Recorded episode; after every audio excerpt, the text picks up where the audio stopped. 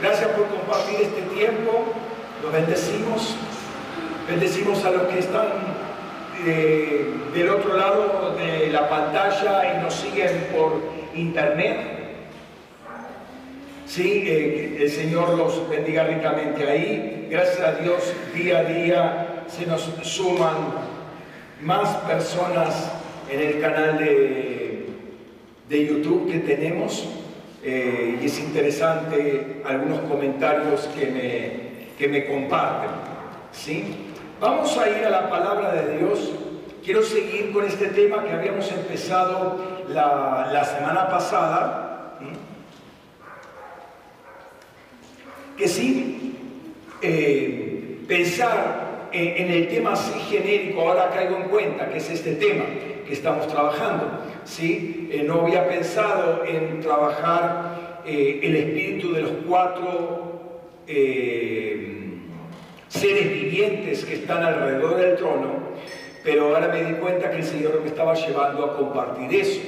Creo que es bastante importante considerar estos cuatro espíritus que se, que se mueven alrededor, que están bien cerca del trono porque tienen que ver con, con gobierno. Entonces quiero compartir con ustedes la, la, palabra, digamos, la palabra inicial como para encarar este tema del día de hoy. Y vamos a segunda de Samuel, segunda carta de Samuel, o libro de Samuel, en rigor es un solo libro, Samuel, está dividido en dos, como reyes, como crónicas, pero es un solo libro en el original. Segunda de Samuel, capítulo 17, y vamos a leer el versículo 10. No creo que lo puedan llegar ahí a leer, pero si tienen ojos de águila, como vimos la vez pasada, puede ser.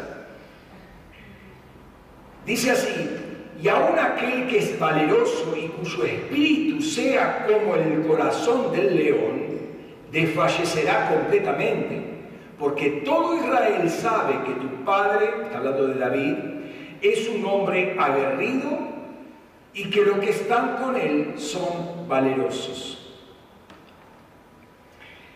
Como dijimos de alguna manera la semana pasada, eh, cuando uno mira a los cuatro seres vivientes que están alrededor del trono, ¿sí? cada uno con un rostro diferente, eh, lo primero que uno piensa, ¿por qué esos rostros y no otros rostros? ¿sí? ¿Por qué esos animales en particular? ¿no? Eh, ¿Por qué Dios elegiría esos seres?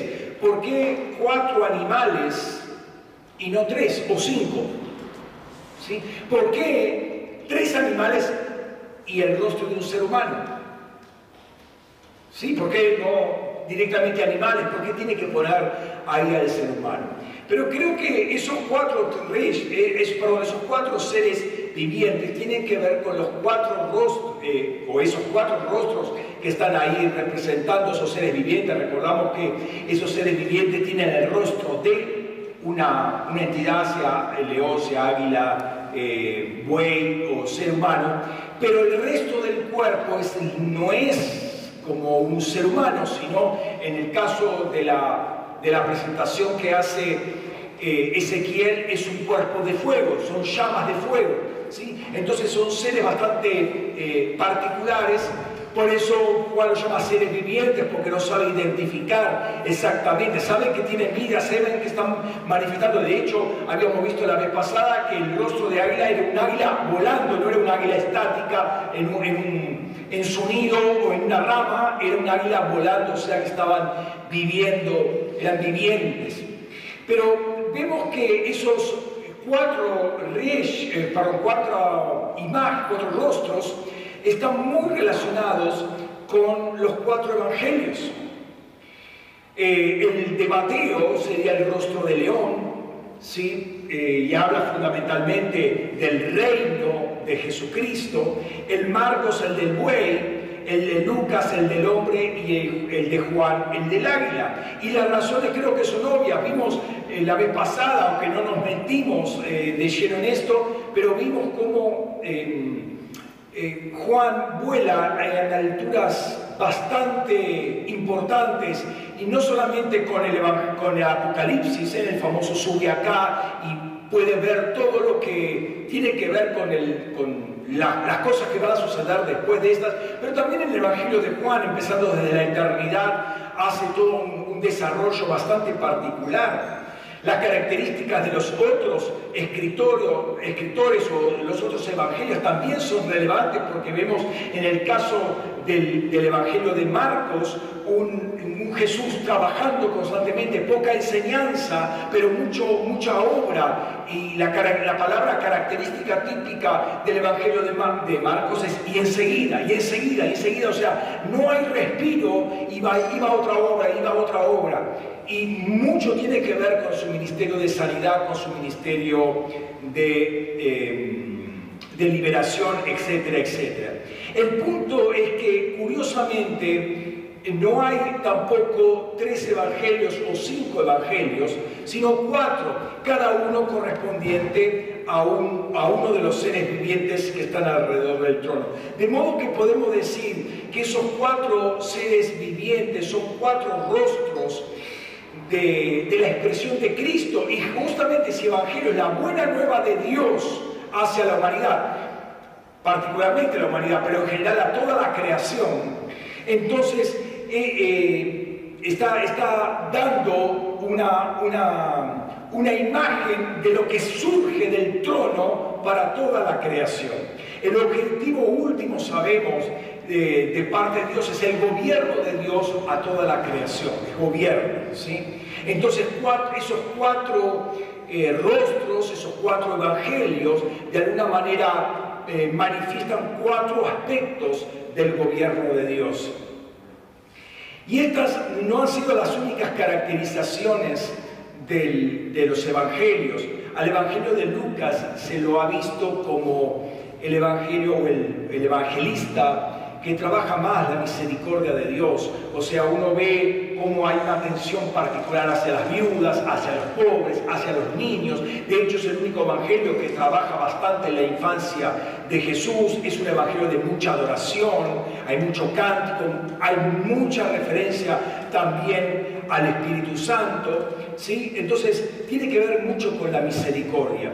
Y como vimos la vez pasada, el águila, pensando en el Evangelio de Juan, el águila es el que remonta vuelos, expande las alas y vuela y vuela el, águila puede estar 160 kilómetros eh, eh, navegando por los cielos, buscando, revisando el territorio buscando la presa sin parar durante un día. 160 kilómetros es una buena distancia. Entonces esto me habla de alguna manera de vigilancia, me habla de seguridad.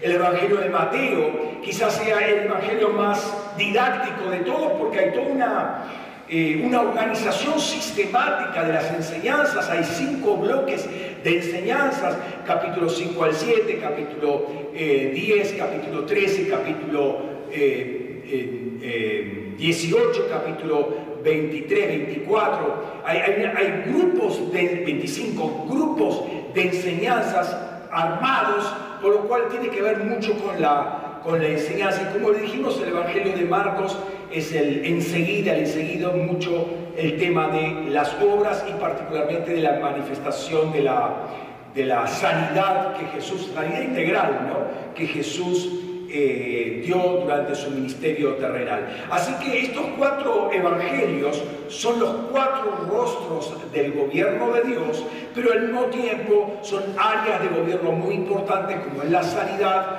como es la seguridad, como es la enseñanza, como es la misericordia. Son cuatro patas de gobierno que congregaciones o eh, iglesia en general tiene que manifestar. Entonces creo que, que examinar eh, qué está detrás de cada uno de estos seres vivientes y como dije al principio, el espíritu de estos seres vivientes, creo que es muy importante, muy relevante eh, y es lo que pretendemos hacer. La vez pasada trabajamos el tema del espíritu del águila Hoy quiero detenerme en el espíritu del león.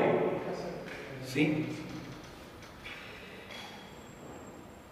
Una de las cosas que es importante analizar, y trato siempre de, de comprender y la primera mención que aparece de algo en la escritura, porque hay un principio en la, cuando uno revisa las escrituras, cuando uno va a estudiar y cómo se interpretan eh, algunos pasajes, eh, ¿cuál es la primera mención que se hace? Porque ahí es donde eh, el, autor no está, digamos, condicionado por otros textos anteriores, sino es la primera imagen, la primera visión que se tiene, ¿no?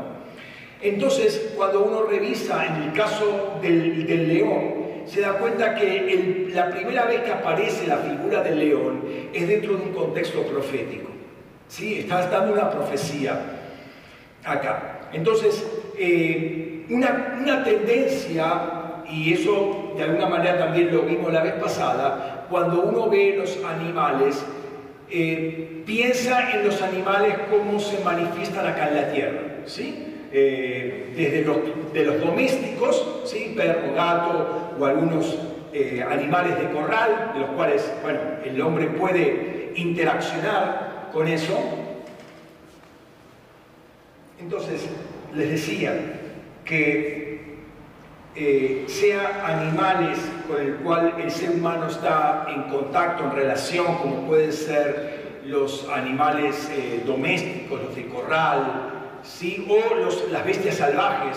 Eh, una cosa es el animal eh, como lo vemos en la tierra, otra es el animal según el diseño de Dios. Y eh, sabemos que la caída afectó todo eso tremendamente. ¿no? Entonces lo bueno es sacarse un poco la imagen del animal caído y tratar de pensar en el animal según, el diseño de parte de Dios. Claro, no tenemos referencias, pero sepamos una cosa, que todos los animales que vemos acá en la tierra son un reflejo del diseño que está en los cielos. Cuando vemos el águila, el león, particularmente el buey, aún el ser humano, hay un diseño del ser humano y de los animales en los cielos y que se, eh, puede ver en las criaturas vivientes eh, los seres vivientes que están alrededor del trono, pero también supongo, y, creo que hay argumentos para decir esto, porque también aparecen caballos, aparecen carros eh, en, las, eh, en, las, escrituras, y aparecen otros seres o animales que aparecen en los cielos y no y son nombres conocidos, o sea, son animales que se conocen acá en la tierra, pero hay diseños celestiales de esos animales. Entonces, eh, tratar de un poco desprenderse de lo que se ve acá en la tierra o se conoce eh, en la tierra como para eh, poder romper esas, esas limitaciones. Entonces, las palabras de Jacob al final del libro de Génesis dice acerca de Judá, y vamos a Génesis capítulo 49, los versículos 8 al 12, dice, Judá, te alabarán tus hermanos, tu mano en la cerviz de tus enemigos, los hijos de tu padre se postrarán ante ti. Cachorro de león es Judá, subiste cual un brote, hijo mío, sabiendo eh, perdón, habiéndote reclinado dormiste, ¿quién hará que se levante? No será quitado el cetro de Judá ni el legislador de su muslo, hasta que venga Silo, expectación de las naciones, ata a la vid su pollino y a la cepa escogida el hijo de su asna. Lavará en vino su vestido y en la sangre del racimo su mano sus ojos alegres por el vino, sus dientes blancos por la leche. Ahora, al tiempo que la tribu de Judá es comparada con un león, también se dice que el cetro no será quitado de Judá. Es decir, que esta tribu tiene mucha relación, una, una relación muy estrecha, muy fuerte con lo que es gobierno, con lo que es reinado. De hecho, en el muslo dice gobierno. ¿sí? Tendrá el gobierno su muslo. El muslo me está hablando de caminar, me está hablando de potencia, de fuerza. ¿sí? Eh, y además está lo del vino y la sangre que van a ser sus vestimentas. O sea, hay mucha relación, está hablando muy proféticamente ya, no tanto a la tribu propiamente de Judá, sino a lo que va a salir de la tribu de Judá que sabemos que es Jesucristo. ¿Eh? las vestimentas de vino y de sangre. Y también está hablando después eh, del, del, pollino y de la hija de Asna y nos hace acordar a la entrada triunfal de Jesús en Jerusalén, ¿no? poco antes de su sacrificio. Pero por otro lado, desde siempre al león se lo consideró el rey de la selva. ¿sí? Ese es un, digamos, un un dicho clásico, como quien dice, ¿no? Ahora, no es porque sea el más fuerte de todos los animales, inclusive no es el animal que tiene la mordida más fuerte, la hiena tiene una mordida más fuerte que, el león propiamente dicho, ¿no? Eh, ni es porque el, animal que más vive, ni el más grande, ¿sí? Eh, Tampoco rey de la, se lo dice el rey de la selva, pero el león no vive en la selva propiamente dicha, sino vive más en campo abierto, en lo que se llama la sabana en África, donde eh, puede correr desplazarse. No es quizás como eh, otros animales de los felinos que viven en los árboles, que se viven escabulléndose entre las ramas y demás, tipo leopardo y demás, que sube a las ramas y cae sobre, sobre el animal. El león camina más en campo, campo abierto. ¿No? Pero el, título se le ha dado por su imponencia, por su rugido, por el temor que infunde, por su melena y por, sobre todo, y esto es lo que quiero recalcar en esta mañana, por su capacidad de dominar a la manada. Se entiende la manada de, a la familia de otros leones. Pero me da la sensación que la característica eh, más grande justamente es esta, es decir, tener manada, reinar sobre ella y andar juntos. Es decir, una de las características del león entre todos los felinos, eh, estoy hablando de los felinos grandes, ¿sí? es que eh, no caza solo, caza en equipo, trabaja en equipo. Creo que es una característica muy relevante para estas, eh, digamos, eh, estos tips de cada uno de estos animales o estos seres que están alrededor del trono. ¿sí? Este, este, este león eh, trabaja junto, trabaja junto con otros leones y con otras leonas. Todos cuando tienen que atracar a una presa, no va uno solo, van dos, tres, cuatro, cinco, toda la manada cae sobre, sobre, la, sobre la presa. ¿no? Entonces no es un animal solitario, sino social y trabaja en sociedad. Pero siguiendo con los textos proféticos, eh, más adelante, eh, a todo Israel, acá vemos que llama a Judá y lo identifica como el león, pero después habla a todo Israel como león. ¿sí? Famosa, famosos textos de Balán cuando lo, llama Balak para maldecir al pueblo de Israel, ¿sí? allá en Números, capítulo 22, 23, 24, ¿sí? Eh, dice particular, vamos a, Números 23, 18 al 24. Leo todo el contexto para que, para que veamos, visualicemos cómo viene eh, el mensaje. Entonces él profirió su proverbio y dijo, levántate Balak y oye Presta oídos a mis palabras, hijo de Zippor, hablando de Balac. Elohim no es hombre para que mienta, ni hijo de hombre para que se arrepiente. Él dijo y no hará, habló y no cumplirá. He aquí, recibí orden de bendecir, ha bendecido y no puedo revocarlo. No ha visto iniquidad en Jacob, ni ha notado maldad en Israel. Yahvé, su Elohim, está con él y una aclamación de júbilo resuena como por un rey. Elohim lo sacó de Egipto, él, él, es para él como los cuernos del búfalo. No hay hechizo contra Jacob, ni conjuro contra Israel. A su tiempo se dirá de Jacob y de Israel, mirad lo que ha hecho Elohim. He aquí un pueblo que se lo hará levantar cual cachorro de león y se alzará como un león. No se echará hasta que haya devorado presa y bebido la sangre de sus víctimas. Lo que habla de Jacob y ve, eh, eh, lo que eh, habla, lo, que habla Jacob y ve en Judá, Balaam lo ve en todo Israel. De alguna manera en un mensaje también a Balaam, deja tranquilo al león, deja que duerma, déjalo tranquilo, no lo excites porque te va a comer. Porque finalmente le estaba diciendo esto, le estaba dando una palabra, tanto que estaba insistiendo eh, Balaam en querer maldecir, Dios le está diciendo a través de Balaam, déjalo quieto al león, porque si lo, lo excitas, te va a comer. ¿sí?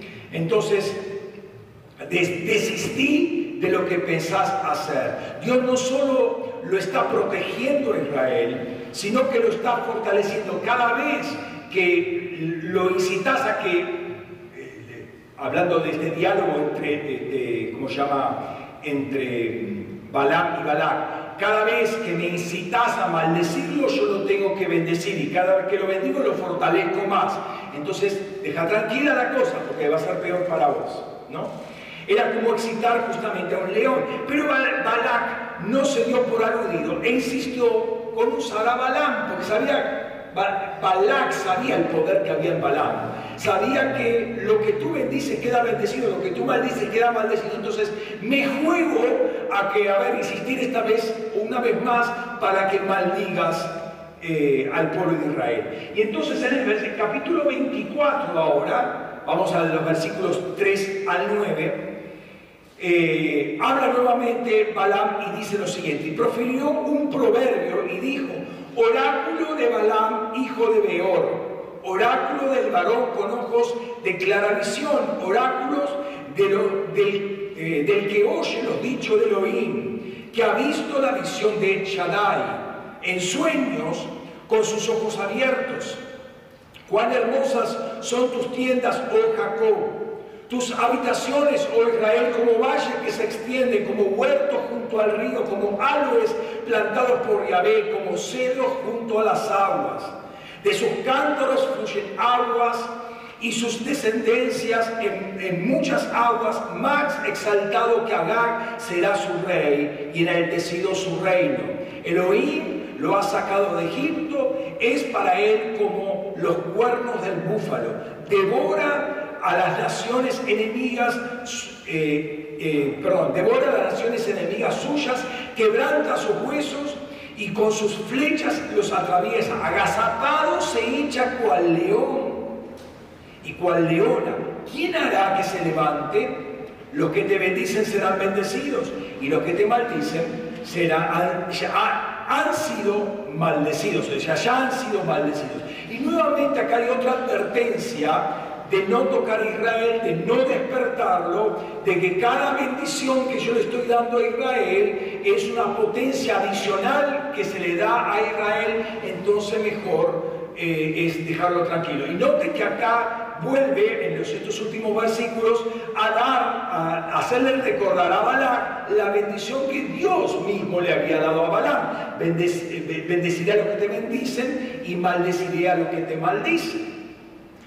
Finalmente, en este círculo de palabras proféticas eh, que compara a, ¿cómo se llama?, a, a a, Israel con, eh, como un león o a unas tribus como, eh, como león, tenemos lo que Moisés profetiza de dos tribus, la tribu de Gad y la tribu de Dan. Eso lo leemos en Deuteronomio 33, los versículos 20 al 22, dice, de Gad dijo, Gad ha sido bendecido para ensancharse, cual león se agazapó, desgarró a una el brazo con la mollera. Proveyó la primicia para sí, pues allí se guardaba la porción del legislador se presentó a los cabezas del pueblo, dio cumplimiento a la justicia de Yahvé y a, sus decretos para con Israel. De Dan dijo, Dan es cachorro de león que salta desde Basa. Entonces, Creo que es importante entender que eh, tanto el pueblo, y noten que acá habla de lo colectivo, no estoy hablando del individuo, habla de lo colectivo. La tribu, sea de Judá, sea de Gad, sea de Dan, o todo el pueblo de Israel, se lo presenta como león o como cachorro de león, como leona, diferente, pero finalmente es este felino el que se está manifestando. Eh, y no nos deja de impresionar ¿sí? Eh, ver cómo Dios ve a un pueblo, lo ve como un león. ¿sí? O sea que es un pueblo que está unido, es un pueblo que va a saber trabajar en equipo, ¿sí? un pueblo que si se levanta eh, tiembla toda la tierra. ¿no? Pero tiene que ver mucho con gobierno. Recordemos que una de las misiones que nosotros tenemos posicionados en lugares celestiales es manifestar, enseñar la multiforme sabiduría de Dios justamente a los principados y potestades. La pregunta es, ¿cómo la enseñamos esta sabiduría de Dios? Nuestro entendimiento cuando hablamos de enseñar, viene la, típica imagen académica del profesor delante de un pizarrón o inclusive con un púlpito, con un escritorio enseñando al alumnado. Esa es la imagen típica de la enseñanza, que no tiene nada que ver cómo se enseñaba en aquel tiempo, de hecho, cómo enseñaba Jesús. Y, Jesús enseñaba en el campo, o sea, a ver, este, eh, tráigame al muchacho y lo reprende al demonio, ¿aprendieron ahora? ¿Eh? se sube a la barca, va caminando por el agua. vení, vení, Pedro, empieza a caminar. Así te enseña Jesús, ¿no? sobre el agua, sobre la, en la tormenta. Y levanta la mano y se para la tormenta. Y dice, ah, y la persona se sana. Y dice, eh, gracias Señor por estos panes y se multiplican. O sea, ¿entendieron? E, esa es la enseñanza de Jesús, ¿entendieron? Hombres de poca fe, ¿entendieron? O sea, no es pizarrón o marcador o, PowerPoint, no ese es el tipo de enseñanza, no es, a ver, agarren un libro, léanlo, eh, cuestionario múltiple choice, 20 preguntas, no es esa enseñanza. Nosotros estamos acostumbrados a ese tipo de enseñanza, evaluación eh, y aprobación. Eh, el tipo de enseñanza de Jesús es práctica. Hagan como yo hago. Crean y caminen, y muevan, y muevan la montaña, la desarraigan el árbol, sacan el demonio, háganlo. ¿Por qué? Por el gobierno de su palabra. Es decir, eh, tenemos que sacarnos ese concepto eh, de enseñanza cuando vemos las escrituras y, nos habla de enseñanza. Entonces, eh, en la Biblia, que sobre todo en Jesús, pero también en los, en los otros personajes, apóstoles y profetas, tenemos otro, otro entendimiento. Hay un entendimiento que hay que darle a, a entidades espirituales. Por ejemplo, pensemos en los ángeles. En ese pasaje de 1 de Corintios capítulo 11, versículo 10 dice, por esto la mujer debe tener autoridad sobre la cabeza por causa de los ángeles. ¿Qué tiene que ver acá los ángeles con el velo que se ponían, las batillas que se ponían o el velo que se ponían las mujeres en la cabeza? Y no tiene nada que ver con lo que se hace actualmente, según algunas tradiciones evangélicas, hasta el día de hoy. Pero que, obviamente lo sacan de acá. Pero hay que ver cuál era el contexto en la iglesia de Corinto, que no, no tiene nada que ver con el contexto del siglo XXI en Occidente. Es totalmente diferente el contexto. ¿no? Pero justamente, pero el, punto es, a, lo que voy es lo siguiente, ¿qué tienen que ver los ángeles acá? O sea, las mujeres con esa actitud le están enseñando ángeles. Están dando un testimonio delante de ángeles que lo están viendo o que las están viendo. Pensemos, por otro lado, en Lucas capítulo 15, versículo 7, dice, os digo que así habrá más gozo en el cielo por un pecador que se arrepiente que por 99 justos que no tienen necesidad de arrepentimiento. ¿Qué está enseñando esto al cielo? ¿Por qué hay fiesta en los cielos? O sea, ¿por qué los ángeles hacen fiesta porque un pecador se arrepiente. O sea, ¿qué se le está enseñando? O sea, se dan cuenta que hay, una, hay, algo que sube, que, se, que están viendo que está ocurriendo desde allá arriba, ven acá abajo, está ocurriendo y, y, toman nota, wow, se convirtió, vamos a dar fiesta. ¿Pero por qué están haciendo fiesta? Es tan, tan relevante, tan incomprensible la conversión de una persona en el cielo. Entonces, nuevamente, a, a lo que voy es a esto es que nosotros acá en la tierra estamos dando enseñanza y mucha de la enseñanza tiene que ver con el ejemplo. O sea, las entidades espirituales ven nuestras vidas si es coherente con lo que decimos, punto número uno. Por eso, cuando uno va a una puerta, ¿sí? a, a poner los ángeles, a hablarle a los ángeles, primero te va a estar observando a vos el ángel, a ver si dice con lo que vos decís. Y segundo, si vos me decís a mí, lo que primero haces vos. pues es muy fácil venir a dar instrucciones a mí y vos vivís para cualquier lado. o sea, eso, no funciona.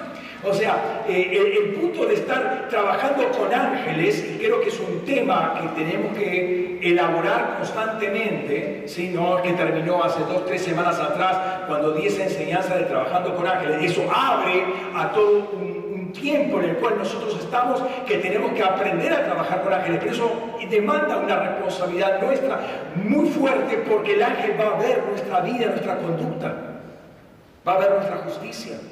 Si somos, si tenemos autoridad como para decir, si nosotros vamos a juzgar a ángeles, nuestra justicia debe ser mayor que la de los ángeles. Si no, ¿cómo vamos a juzgarlo? Entonces, eh, la enseñanza que nosotros damos es una enseñanza ejemplificadora. O sea, somos ejemplo, así se camina, así se anda en la vida. Y eh, hoy cuando, cuando veníamos para acá estaba escuchando este, una, enseñanza así al pasar, ¿no? Y justamente nosotros le tenemos que decir a, los ángeles, ángeles, alaben al Señor. Pero si yo no alabo al Señor, ¿con qué autoridad debería decir el ángel que alaba al Señor? O sea, los primeros alabadores tenemos que ser nosotros para tener autoridad, según Salmo 148, de, alabar al Señor, sino con, qué autoridad. A ver, ¿cómo anda, cómo anda por casa? Entonces, noten que nuestra vida testimonial tiene mucho peso en los cielos. No es un, adicional de la vida cristiana, ¿eh? un adicional, bueno, esta iglesia eh, tiene este estilo de vida. No, no, no es cuestión de estilo denominacional o eclesiástico, es vida cristiana, es vida en el espíritu.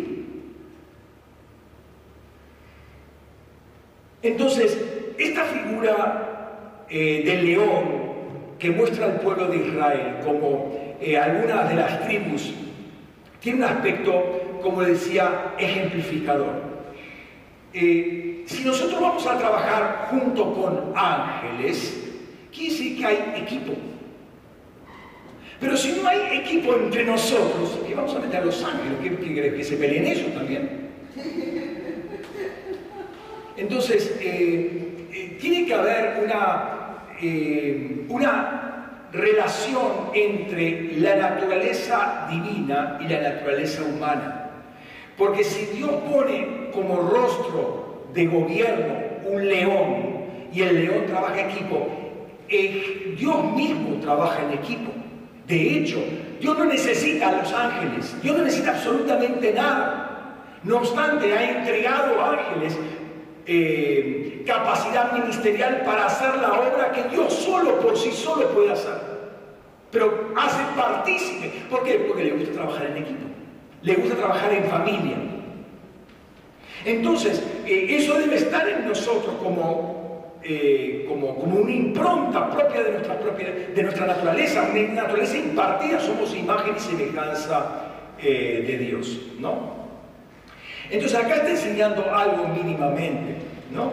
Pero creo que hay varios aspectos en la enseñanza, porque en particular Judá como león tendrá un significado muy particular que no tendrá Gad y no va a tener eh, Dan como el león. Entonces hay ciertos matices que debemos eh, revisar y noten que cuando hablaba de, Gad, también hablaba que ahí se esconde el legislador. O sea, eso es un poco extraño, ¿no? Porque el legislador, eh, ¿qué tiene que ver con Gad? ¿no? Este, si pensamos un legislador tipo Moisés, bueno, Moisés venía de Aarón, ¿qué tiene que ver Gad? Si lo pensamos en Jesús, Jesús de,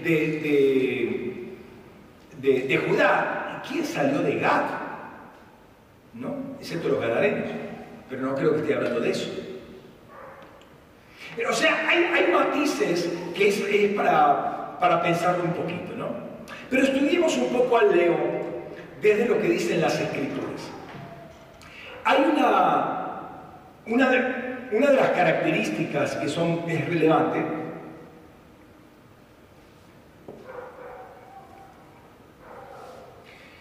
es lo que dice Proverbios capítulo 28, versículo 1 escucha esto, porque una vez, alguna vez uno toma una parte y deja de ver la otra. Huye el impío sin que nadie lo persigue, pero como el león está confiado el justo. Notemos los, paralelos o los contrastes que está haciendo el autor acá. Dice que el león es confiado. ¿Sí? León está acá confiado, es decir, confía en sí mismo, confía en su propia naturaleza, por eso inmutado, ¿sí? No pasa nada. Se mueven manadas de, de, búfalos, corren por todos lados y él está ahí tranquilo. Cada búfalo, cada búfalo pesa dos, cuatro veces lo que pesa el león, pero pasa toda una manada corriendo y él está ahí tranquilo, nadie lo toca, mejor que no me toques, ¿sí? Está ahí tranquilo, él es confiado. ¿no? El justo confía en la naturaleza dada por Jesucristo, al justo, obviamente, para que sea justo, ¿no? Eh, justamente porque justo ha sido justificado, entonces sabe quién está dentro de él. ¿Me, está siguiendo? No, es que, confía porque ah, yo me las sé todas, hermano, a mí no me va, no me a pasar por arriba este. No, no, no. Eh, está confiado porque sabe quién está dentro de él. Entiende lo que hace, lo que significa haber sido justificado. Entiende lo que es estar posicionado en Cristo y que Cristo vive en él y él en Cristo. Hay, hay un entendimiento sobrenatural de lo que es esa persona como justo. No es porque justo porque yo eh, soy muy estricto conmigo mismo y tengo mucha disciplina, entonces yo soy injusto. No, no, soy justo por la gracia de Dios. Entonces en esa realidad yo estoy confiado. Y el mundo se puede caer a pedazos, a mí no me va a tocar el mundo. ¿Por qué? Porque estoy confiado. Y decimos amén a esto, pero algunas veces empieza a ponerse bien caldeada la situación alrededor y como empezamos a... Y, pastor, y en este caso, ¿qué se hace? En este caso se confía, porque el justo es confiado. Se confía en lo que el Señor ha hecho. Por el contrario, el impío está temeroso, siempre huyendo. Las circunstancias lo tambalean de un lado para el otro, vive en tensión, vive mirando por todos lados, porque es pusilánime. Tendrá una cara para atemorizar, para convencerse a sí mismo pero que como aquel que, silba como para decir hay alguien más junto conmigo y no a esa sombra negra que me parece que me está siguiendo. ¿No? Eh, no tiene confianza en sí mismo porque conoce las debilidades propias de su naturaleza, por eso es desconfiado. Eh, aunque quiera aparentar otra cosa externamente, por eso el, el impío o el el débil va a gritar, el débil va a amenazar, el débil va a hacer todo eso. ¿Por qué? Porque quiere mostrar una apariencia que no tiene. Y quiere que otros lo respeten porque al menos poner una cara así o ponerse una careta de, león con colmillos va a amedrentar a aquellos que me pueden amedrentar a mí. Pero el, interiormente es débil. Otro aspecto que también encontramos en Proverbios y, leo un poco el contexto para que lo, revisemos, es Proverbio 30, 29 y 31. Dice, tres cosas hay de hermoso andar. Note la palabra andar, es, es importante acá. Y una cuarta pasea muy bien. El león, el más valiente de los animales, que no se vuelve atrás por nada, hay una característica del león. El caballo seguido de lomos, asimismo el macho cabrío y el rey, contra el cual nadie se levanta. ¿no? Entonces empieza con el león y termina con el rey.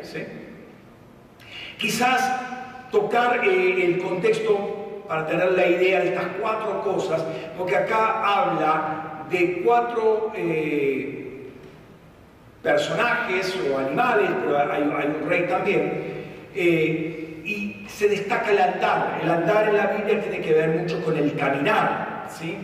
Eh, pero, perdón, este andar, este caminar tiene mucho que ver con el vivir, cómo uno vive, cómo es tu andar, cómo es tu vida diaria. ¿sí? La Biblia muestra y Pablo señala en Efesios 5, versículo 15, mirad pues diligentemente cómo andáis, no como necios, sino como sabios. ¿sí? La sabiduría predestinada, según 1 Corintios 2, 7, eh, desde antes de todos los tiempos, no dada a los reyes, a los gobernantes de este mundo, dada a nosotros, predestinada para nosotros. ¿Cómo andamos en esa sabiduría? ¿Eh? Somos llamados a andar diligentemente ¿eh? a prestar atención diligentemente cómo andemos, no como necios, sino como sabios. El león lo califica, eh, perdón, al león, a estos, cuatro animales, tienen un andar elegante, saben andar. No me voy a detener en los cuatro entidades, me, me detengo en el león. El león, el más valiente de los animales, y eso se refleja porque no se vuelve atrás. Difícilmente un león suelta su presa cuando la agarra. Algunas veces sí, en lo natural. Pero el león no le tiene miedo a nada. Se le mete un animal entre las cejas y fue el animal. Al menos no, no lo va a cazar solo. O sea, algunas veces el león solo con un animal no puede. No puede. Necesita dos, tres, cuatro animales que se le vengan encima. Con un solo animal no se mete el león, con el elefante adulto. Saben que unas cuantas toneladas sobre su cuerpo le pueden hacer un agujero, ¿no? Pero después no, no, no, tiene drama. Eh, es muy claro, eh, perdón, le repito, es muy raro que un león suelte a su presa, la va a pelear. Y aún cuando se le viene, vi, vi algunos videos, ya les comenté la vez pasada, vi algunos videos como agarra un búfalo si lo agarra del cogote, la idea es ahorcarlo, ¿no? cortarle la respiración. Y se le viene toda la manada de búfalos, y los búfalos que están ahí, a un solo león contra un búfalo que tiene tirado en el piso. Y vienen todos los búfalos y el tipo está ah, ahí con, los dientes clavados en el cuello del búfalo. Y se le viene toda la manada de búfalos encima y el tipo se queda ahí. No suelta la presa. Al final la tiene que soltar porque se le vienen todos encima, pero, eh, resiste, resiste ahí como, dice el texto, no, este, eh, no, no retrocede por nada, es valiente. Somos leones. Santo. Pero no si se viene uno contra nosotros, si se viene una manada, somos leones que no retrocedemos. No, no, qué interesante. Eh, por un lado, el león no trabaja solo punto número uno. Por otro lado, algunas veces la manada que está atacando tampoco trabaja sola. Entonces nosotros tenemos que aprender que son más los que están con nosotros que la manada que viene contra nosotros. Por eso no retrocedemos con nada. El punto es, somos como leones cuando vemos que vienen los problemas por acá y vienen por allá y vienen por otro lado y viene todo, todo en balón, todo, toda.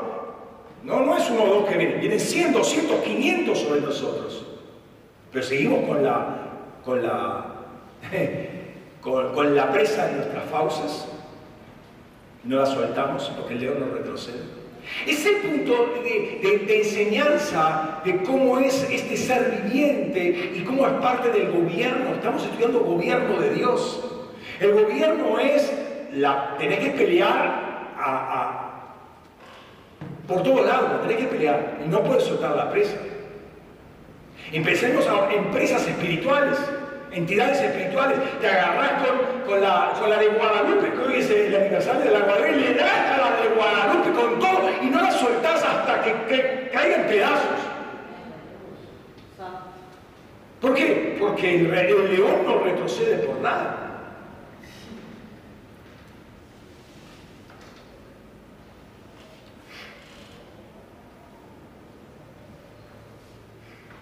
Es muy interesante cuando este,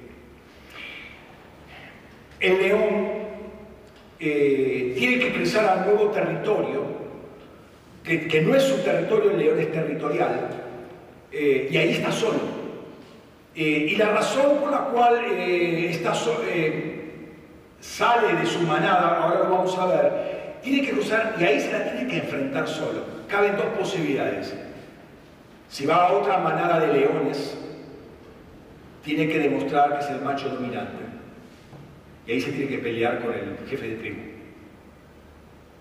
O pasas a ser macho de segunda o te vas nuevamente. Ahora, si estás sola y mientras estás solo, tienes que enfrentarte solo a todo, toda la sabana africana. ¿no? Ahí está, eh, la cosa es, bastante fuerte. Em, pero ahí vas a tener que, eh, bueno, si por instinto natural del león, el león va a buscar a otros leones. Pero el león macho no puede entrar porque sí, porque quiere, me, hago, amigo de ustedes, me hago parte del equipo. Eh, tiene que demostrar algo, ahí se va a tener que enfrentar con el macho, el dominante, a ver qué rol vas a cumplir acá. ¿no? Ahora, después vamos a ver eso, pues muy interesante. Otra característica del león la encontramos en el profeta Isaías, ¿sí? Y está relacionado con Dios mismo.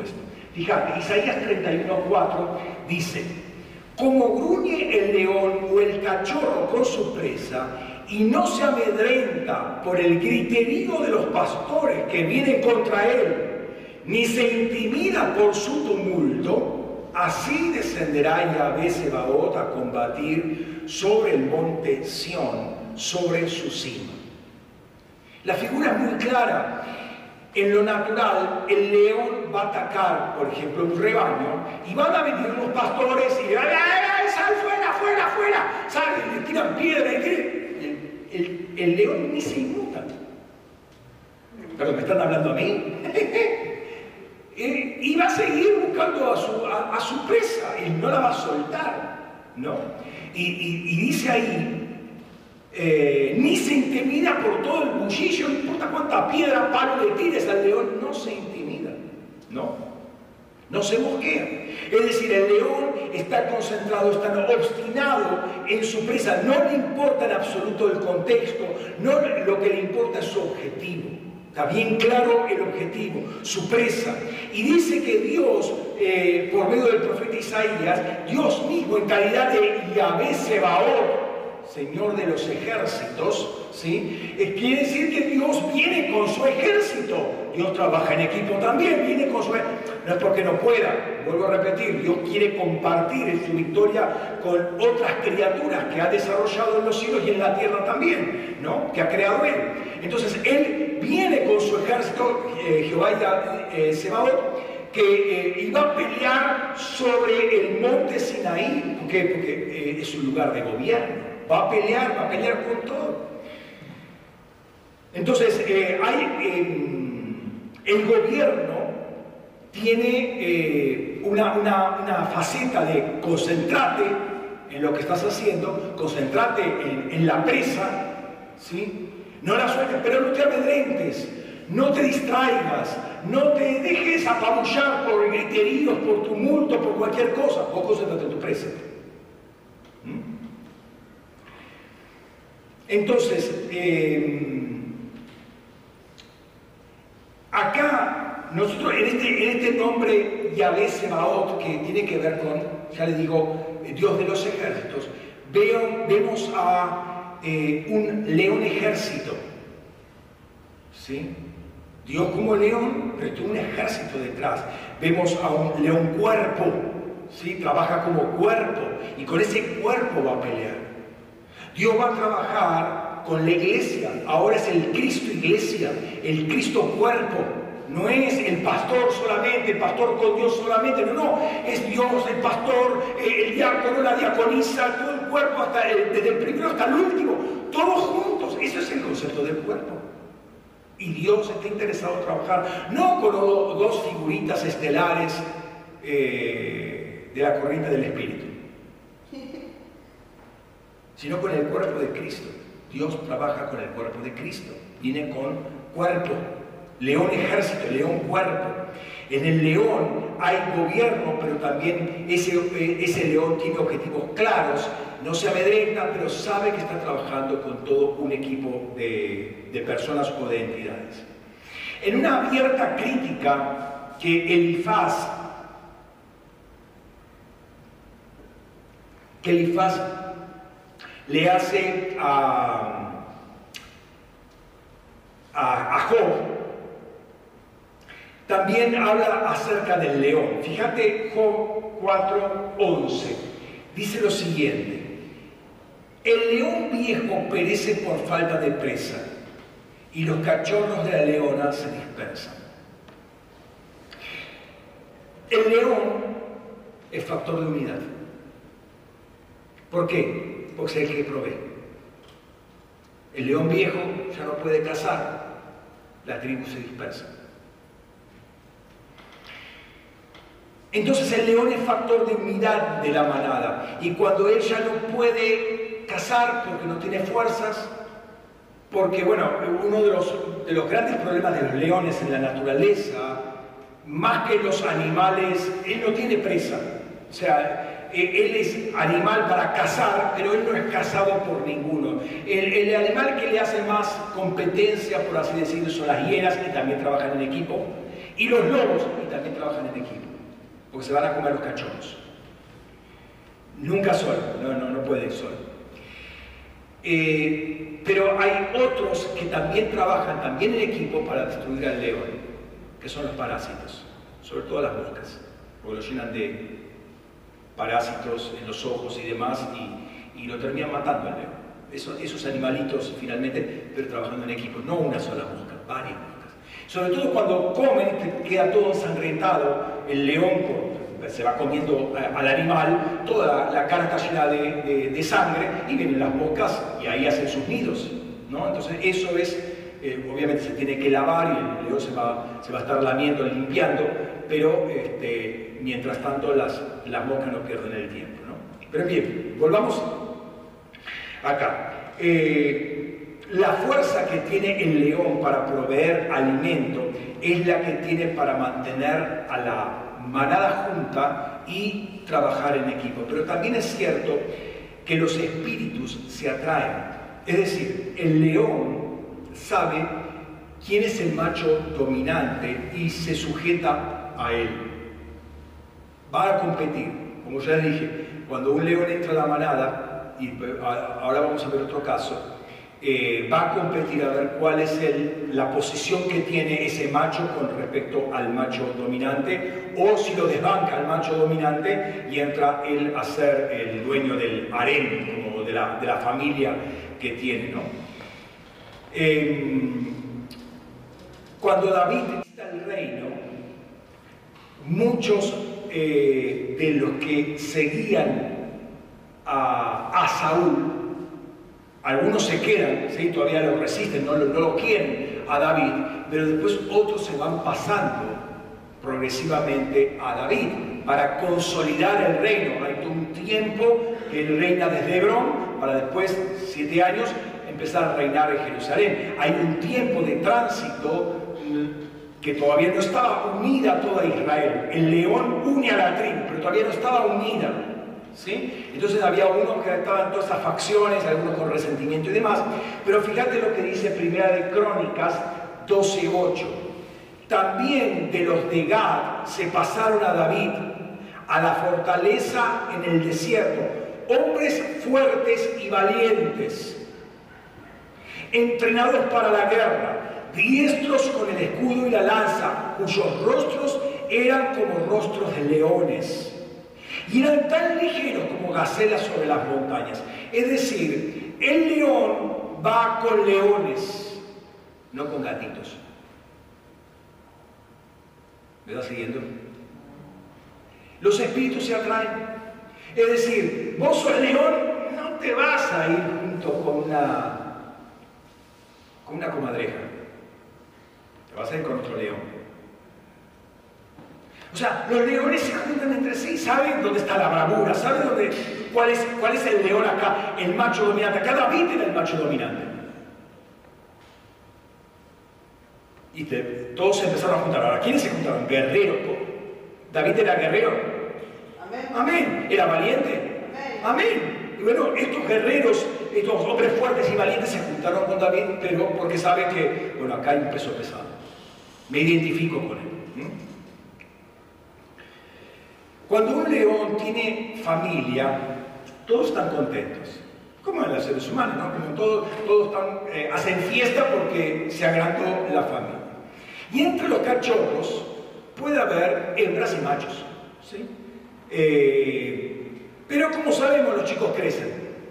Y el leoncito, el cachorrito, tiernito, lindo, que juega, que corre, que salta, que se trepa y demás, empieza a crecer, a crecer, a crecer y empieza a desarrollar su propia naturaleza y el macho va a querer las hembras de la manada. Y ahí se va a tener que confrontar con su propio padre. Es bastante fuerte ese, ese, ese tema y va a tener que tomar esa decisión. O se confronta con su padre, tiene la ventaja que el, que el, cachorro es más joven, o sea, tiene todo el vigor de la juventud, y puede ser que ya han pasado varias camadas y el padre ya está viejito. Entonces puede desbancar la autoridad del padre y tomar él el rol de, macho dominante, o que el padre le pegue un zarpazo y andate de la manada. Caben esas dos posibilidades. Entonces el, el chico, si es que tiene que irse, va a ir a buscar otra manada.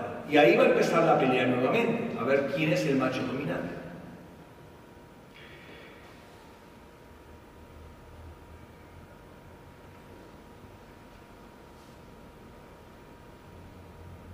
Esto es muy interesante porque es un león que se pone en contra de otro león. Eh, y algunas veces los leones se matan entre sí por este tema. ¿sí? Es muy típico en, la naturaleza las competencias por, territorialidad y por, eh, por el sexo, ¿no? Y no hay problema con las hembras que crecen, pero con los machos este, que quieren las hembras del, del, macho dominante, ahí sí va a haber este, un problema.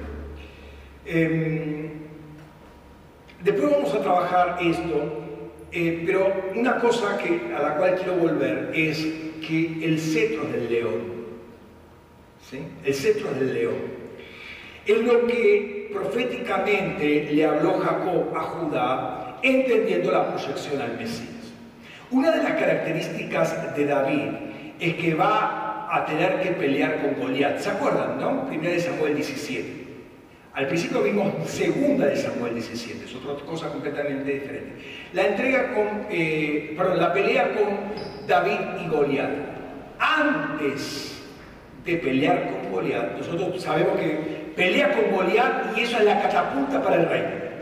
¿Sí? O sea, de ahí empezó a crecer la fama de, de, David, bajar la fama de Goliat, Saúl mató a los mil, este, David a los diez mil y Saúl se llena de celos y todas las, mujeres aplaudiendo al macho dominante. ese, es el tema. Y ese sentido celo lo, lo, quiso traspasar con la, con la lanza vez, ¿no? Ahora, fíjate lo que dice Primera de Samuel.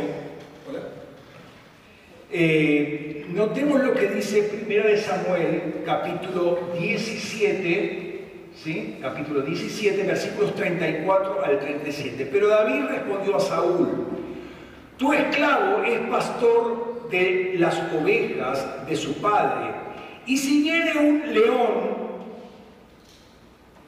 o un oso y se lleva algún corderito del rebaño, salgo tras él y lo apaleo y se lo quito de la boca y si me ataca, lo agarro por la quijada y lo golpeo hasta matarlo, sea león o sea oso. Tu esclavo los ha matado, o sea, eso ha ocurrido.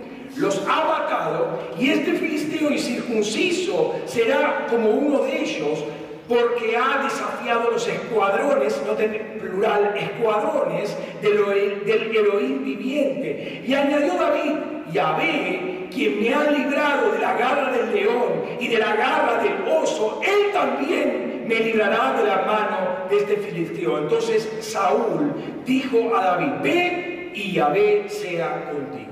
Tres veces menciona al león, el oso también, pero tres veces menciona al león. Y esto me habla de la valentía y la responsabilidad que tenía David antes, cuando era un don nadie, tenía con su rebaño.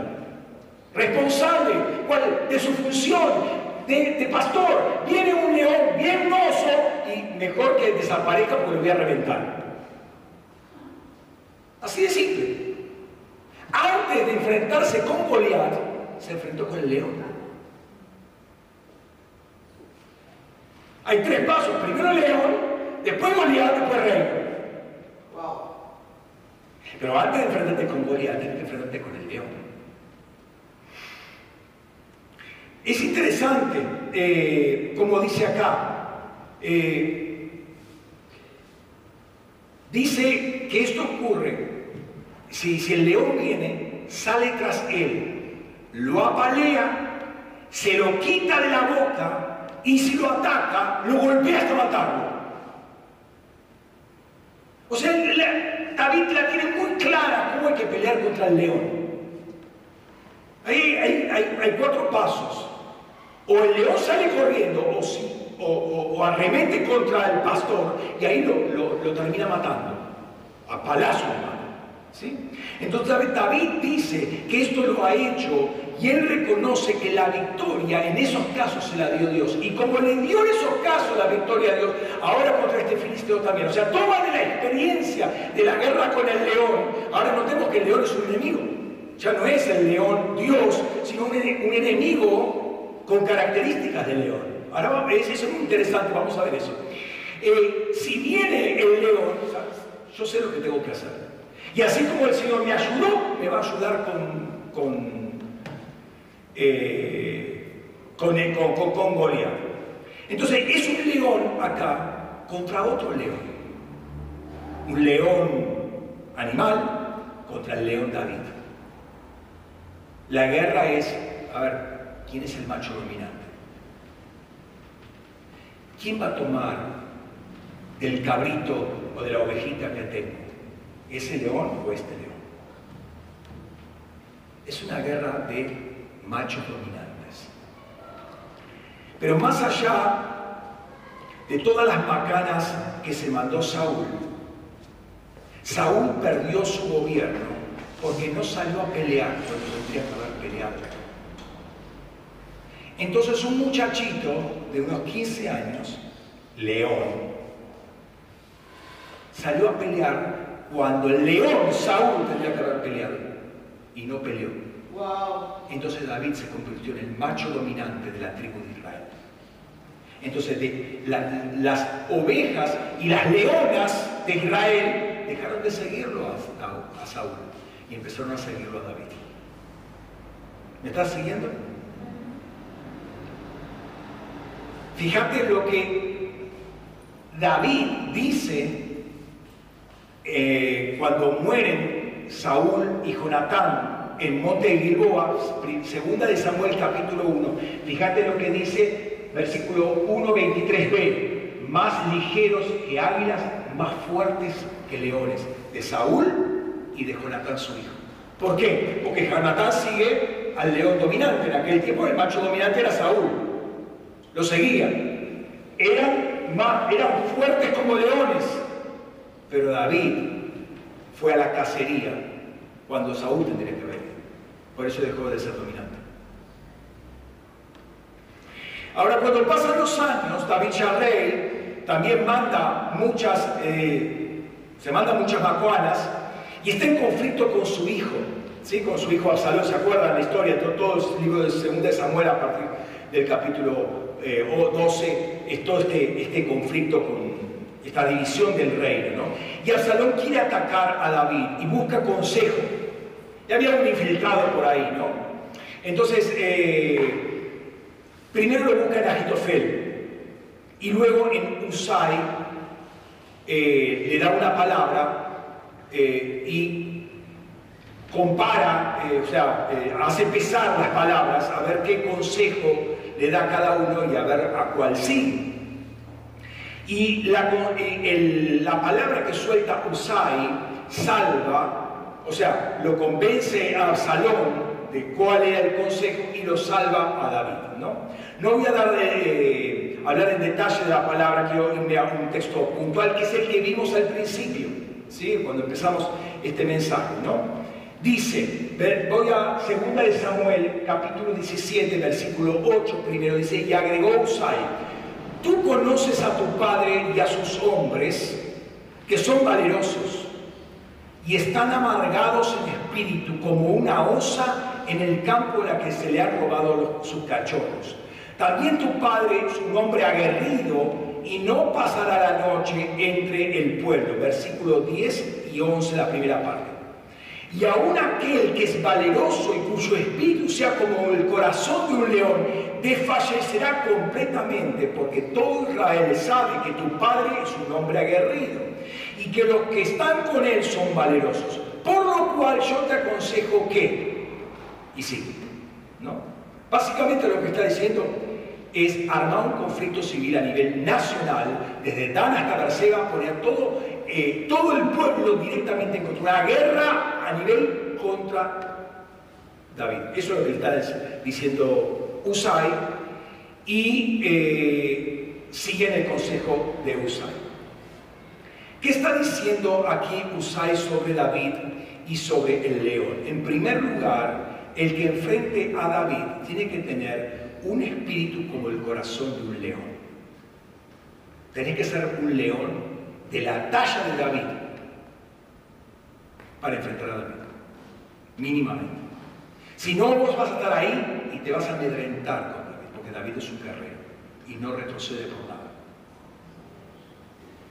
Y el corazón del león es aguerrido, valiente y trabaja con un equipo de aguerridos y valientes. Lo que está diciendo Usai es que todo Israel no vas, eh, si no está todo Israel, no vas a encontrar a un guerrero como David. En todo Israel no lo vas a encontrar. Tienes que levantar a todo Israel para que se enfrente a David. Y ahí sería competitivo recién la cosa. Porque no vas a encontrar un, león como, como, David. Y vos lo sabés, Absalón, porque vos sos su hijo. Vos lo sabés. Tendrá mucho defecto tu padre, pero es león.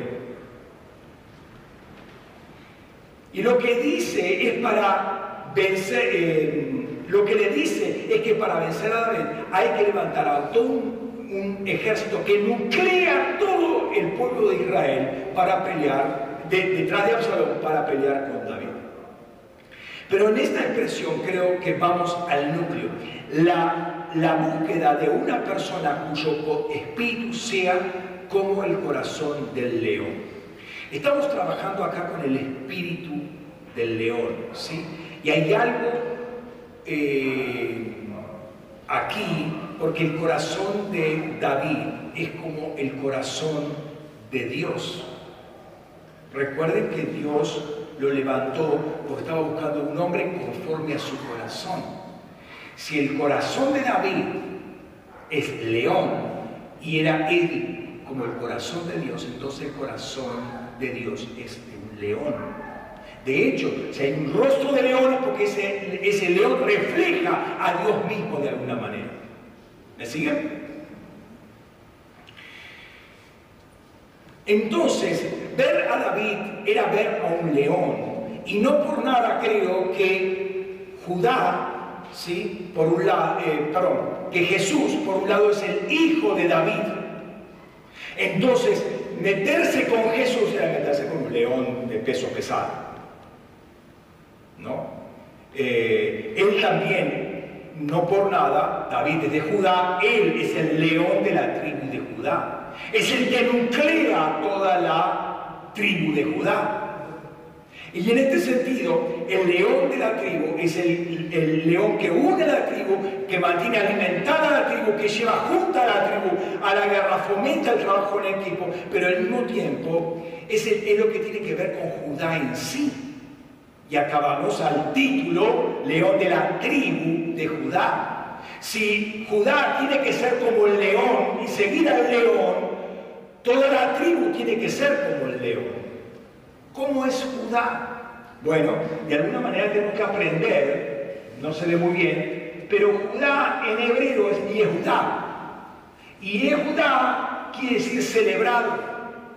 Viene de la palabra Yadá, que es usar la mano, Yad es mano, usar la mano, lanzar, reverenciar, adorar con las manos extendidas o lamentar retorciéndose las manos. Entonces, en el sentido de de reverenciar o de adorar es aclamar, alabar, cantar, celebrar, confesar, declarar, glorificar, dar gracias, exaltar. Es decir, el corazón del león aquel que reconoce en todo a Dios es el que está agradecido con Él, el que está adorando a Dios. O sea, hay una guerra que no se libra con lanzas y con colmillos, hay una guerra que se libra con adoración, con alabanza, con acción de gracias, etcétera, etcétera. Es estar agradecido a Dios constantemente y dependiendo de Dios constantemente. Es el corazón básicamente y eso es lo que te da, te hace vivir confiado. No es tu propia fuerza, es la fuerza que recibís por medio de la adoración a Dios.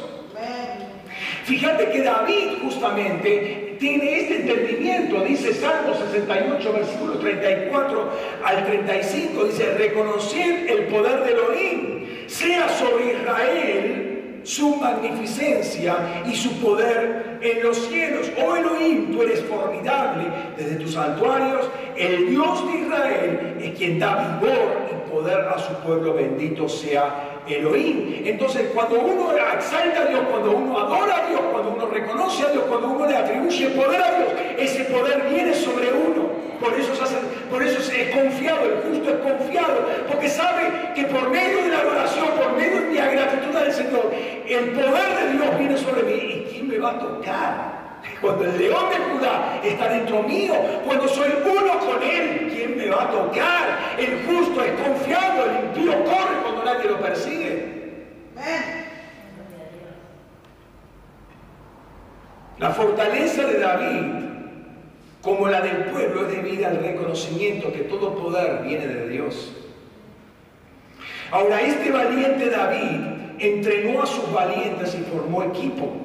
¿Sí? Y la idea es como eh, aquella de que así como es el líder, así son los liderados. ¿no? En 2 Samuel capítulo 23, ya David llegando a sus últimos días, da sus últimos consejos y habla de los valientes de David. O sea, el autor, para cerrar ya la vida de David, eh, habla de los valientes de David. Y al principio empieza hablando de los tres más valientes, los, brazos derechos, ¿no? tres brazos derechos tenía. Eh, los, brazos derechos, los tres valientes, eh, los tres. Y después habla de los otros 30 valientes a partir del versículo 8. Hay un primer grupo, ya digo, de tres, y después aparecen los famosos 30. El primero de los 30 es Abisai, que es el más renombrado. Y luego aparece Benaía, hijo de Joyada. Nota lo que dice este segundo de los 30, de los valientes. Segunda de Samuel 23, estoy hablando versículos 20 al 23, dice, después Benaía ben Joyada, hijo de un hombre valeroso de múltiples proezas, natural de Casbeel, perdón, Cabseel, mató a ambos hijos de Ariel de Moab. Y en un día de nieve bajó y mató un león dentro de un foso también mató a un egipcio de enorme estatura. ¿Te suena, no eso? Mató al león, mató a Goliat. Mató al león, mató a un egipcio de alta estatura. ¿Mm? Coincidencia. El egipcio traía una lanza en la mano y Benaía fue contra él con su callado y arrebatando la lanza de, de mano del egipcio lo mató con su propia lanza. Esto hizo Benaía Ben y tuvo renombre entre los 30, fue distinguido entre los 30, aunque no alcanzó al trío, David lo puso al frente de su consejo. Dice primeramente que mató a ambos hijos de Ariel de Moab. Ariel quiere decir león de Dios. Ellos eran falsos leones. ¿Sí? Ariel, ambos hijos de Ariel de Moab. Después desciende a un foso donde había un león que había caído en ese foso. Él desciende, imagínate, eh, el león no estaría muy tranquilito ahí, ¿no? Él desciende al foso y le da al león. Y después agarra al egipcio de gran estatura, un nefilín seguramente, al estilo Goliat, y lo mata con su propia lanza. Se le saca la lanza y lo mata con la propia lanza. El león se junta con leones, agarridos, valientes, ¿no? Y Usai, perdón, y eh, David lo pone de consejero a este hombre. ¿sí? Eh, entonces, Absalón, perdón, Usai le dice a Absalón, Absalón, vos sabés todo esto, no seas loco con lo que vas a hacer. Vos sabés quién es tu papá. No hay otro en Israel como O sea, eso le sirvió de advertencia a Absalón.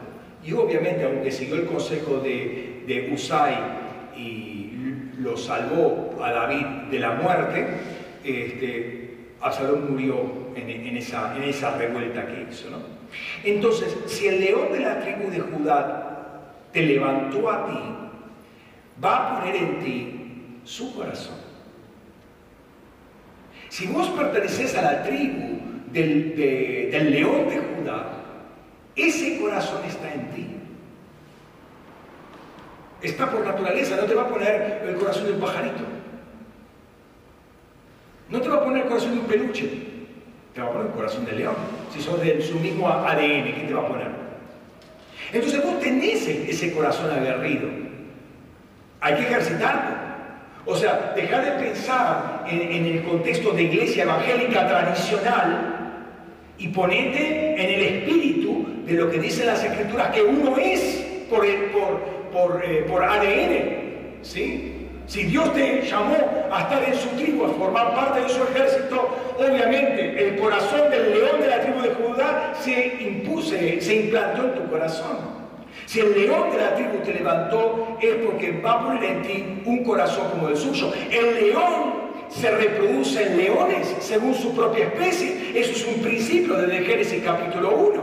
El león se reproduce en leones, entonces también te va a poner su corazón. Un cochorro de león.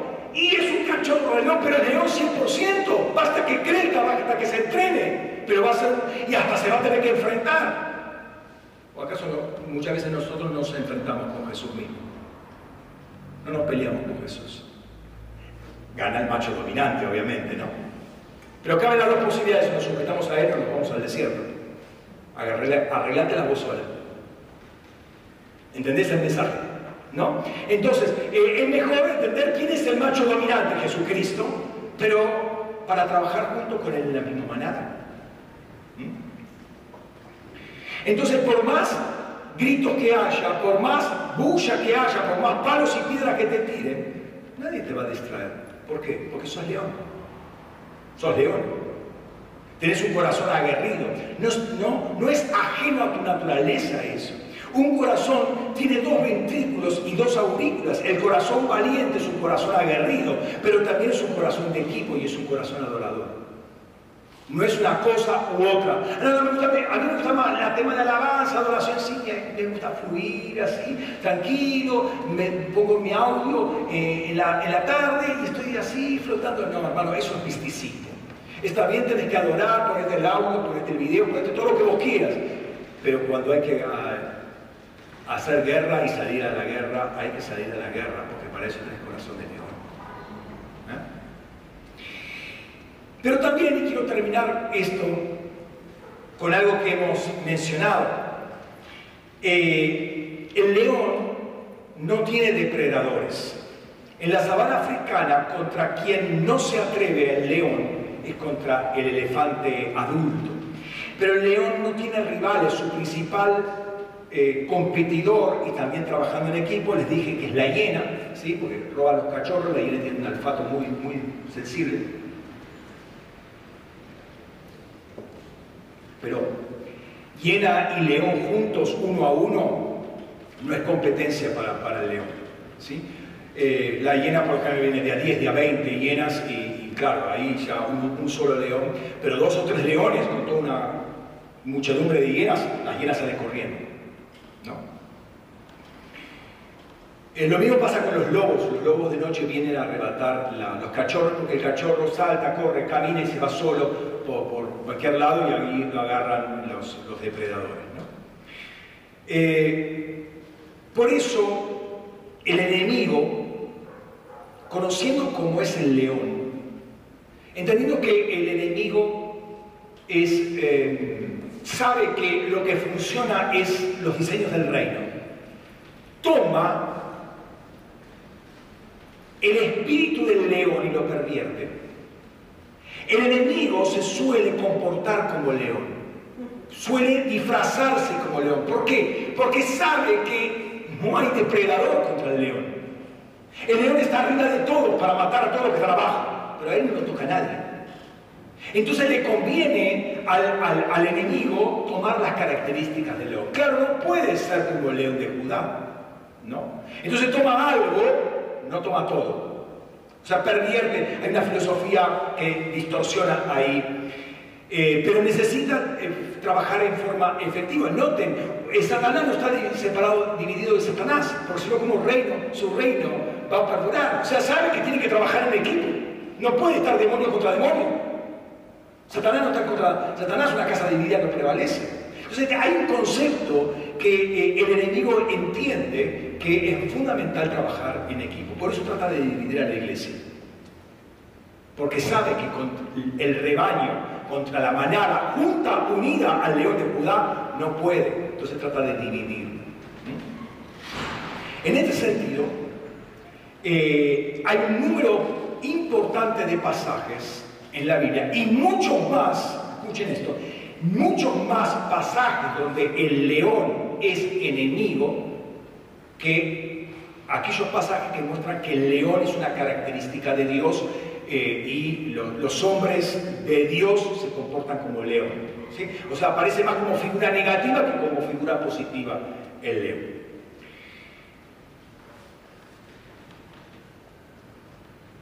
Y, y es tan fuerte esa toma de identidad que hace el enemigo del león que la Biblia identifica al león con el dragón. Es muy fuerte esto. Notemos nuevamente lo que dice Elifaz. Habíamos visto un versículo de, Job, capítulo 4, versículo... Ah, perdón. Mira, me había olvidado de esto. Benaía es en hebreo Benaía. Y dice, Yahvé ha construido. ¿Sí? A ver, Dios hace al cachorro o el, león hace el cachorro y el cachorro va creciendo. Benaía eh, eh, está diciendo Dios lo ha construido a Benaía. Él es la construcción de Dios. Empieza como cachorro, pero después es un león. ¿No? Perdóneme el, retraso de, la, explicación esta. Eh, fíjate, habíamos visto Job 4.11, fíjate lo que dice el versículo anterior, 4.10. Nuevamente Elifaz criticando a Job dice, aunque ruja el león y el cachorro le haga coro, la arrogancia del dragón es extinguida. Elifaz está tildando a Job de orgulloso y soberbio y lo identifica con el león. Y todo lo, que le sigue, o sea, todos los, cachorros le hacen coro a, a Job. Pero ahora tu fama, Job, se ha acabado, se ha extinguido. ¿sí? Eh, la arrogancia del dragón, vos sos el dragón, Job. Se ha extinguido. Y ahora, ¿dónde están tus cachorros? O sea, es muy, muy fuerte lo que le dice Elifaz a, a, Job, ¿no? Pero parece que en la actual condición de Job, Dios lo abandonó. Dios lo abandonó a, Job y lo desechó, según la visión de Elifaz, por arrogante. Sus palabras han extinguido.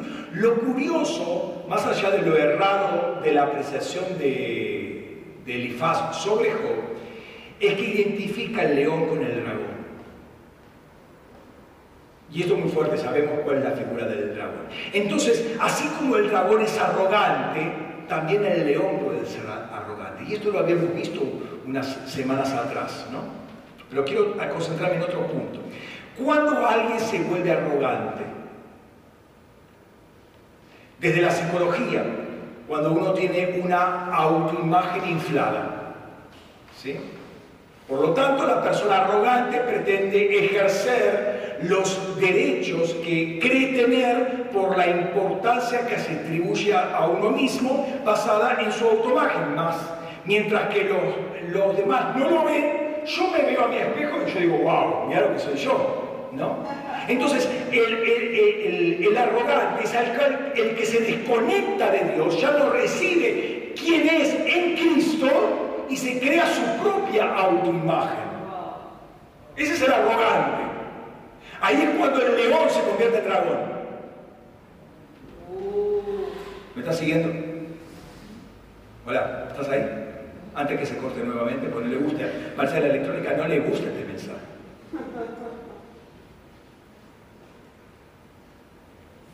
La razón fundamental es porque está esa persona desconectada de Dios eh, que es la fuente de toda imagen. Entonces, el no ser reconocedor de Dios, un adorador, eh, el no ser un adorador de Dios, el no alabarlo, el no darle gracias, el no aceptar lo que Él dice que nosotros somos, nos hace arrogantes, nos hace crear una propia imagen de nosotros mismos. Y eso es obviamente eh, una, una, mentira, somos una mentira caminante por las calles y comenzamos a vivir por las apariencias, por nuestra propia opinión o porque eventualmente, lo, si nos gusta, por lo que dicen otros acerca de nosotros. Ahora bien, el enemigo es aguerrido y valiente también, pero no es un adorador de Dios. Esa es la gran diferencia entre el león de la tribu de Judá y el león enemigo, el león dragón, no es un adorador. Dios, es un adorador de sí mismo. ¿ah? Eso es uno, eh, eh, es, uno que tiene su eh, propia imagen y nos seduce para que no seamos imagen de Dios. Crea tu propia imagen. Reinvente, como se dice actualmente, reinventate a vos mismo. ¿Sí? Ante las circunstancias, bueno, create una fachada, hace esto para mostrarte a la gente y recreate a vos mismo. Hermano, si no te crea Dios, no vas a ser más que una, hormiga caminante, te va a pisar cualquiera. El justo está confiado como león. Amén. ¿No? Entonces la voz que vas a sentir eh, del dragón, obviamente, es sé tú mismo, independiente de los demás. O más fuertemente al estilo nueva era, sé Dios de ti mismo. Y vos fíjate cómo eh, el mismo ardid que utilizó la serpiente en el huerto con Adán y Eva es la que está usando la, nueva era con todos los incautos que caen bajo su seducción. Sea un Dios definitivo, mezcla la Biblia con pasajes bíblicos, con interpretaciones medias rebuscadas, pero está ahí buscando a ver cómo te puede hacer confundir para que te creas que vos podés construir tu propia imagen. Y podés avanzar por sí solo. No hace falta tanto adoración. No hace falta 24-7 en tu casa de adoración. ¿Para qué tanto gasto? Vamos a ser más prácticos.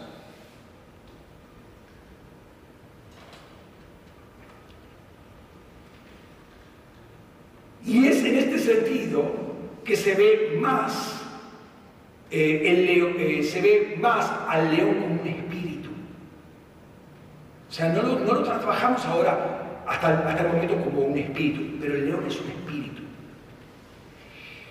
Es decir, cuando el enemigo roba la identidad, la hace visible como una realidad espiritual, como un antigobierno y un factor de, destrucción.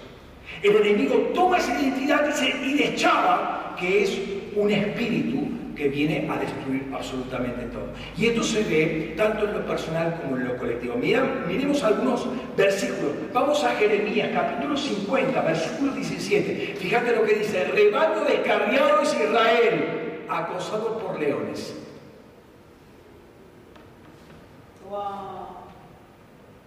Fíjate, primero lo devoró el rey de Asiria, luego lo deshuesó Nabucodonosor, rey de Babilonia. Entonces está mostrando que estos dos espíritus, Asiria y Babilonia, son leones que vienen a, destrozar, dice ahí, devorar y deshuesar, triturar los huesos de Israel. ¿Por qué? Porque se descarrió. Israel se descarrió. Fíjate lo peligroso que es descarriarse. Dos leones principales. En lo individual, también se ve proféticamente en, el cántico que David hace, Salmo 22, citando proféticamente eh, a Jesús en la cruz. Fíjate lo que dice, vamos a leer eh, Salmo 22, los versículos 11 al 21. Fíjate, fíjate cómo dice, no te alejes de mí porque la angustia está cerca, porque no hay quien ayude. Me han rodeado muchos toros, fuertes toros de Bazán me han cercado, abren su boca contra mí como león voraz y rugiente. Jesús está ahí colgando en la cruz, desfalleciéndose, descendiendo hacia la parte más profunda de la tierra y ve, puede ver rodeado de toros fuertes, toros de Bazán que están acercados, abren su boca contra él como león un toro con boca de león. El toro es un herbívoro, pero te das cuenta que son entidades eh, mezcladas, entidades híbridas, que tienen un león con cuernos, pero con fuertes colmillos, como todo león y rugiente. Soy derramado como aguas y todos mis huesos se descoyuntan, mi corazón eh, se ha eh, derretido como sea dentro de mi pecho.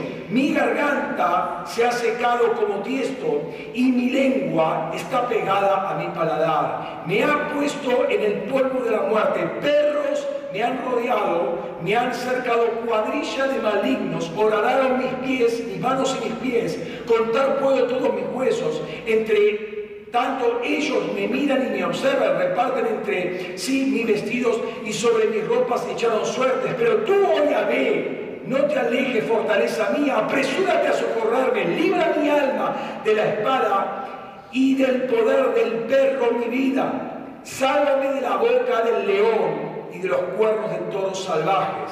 Me has respondido.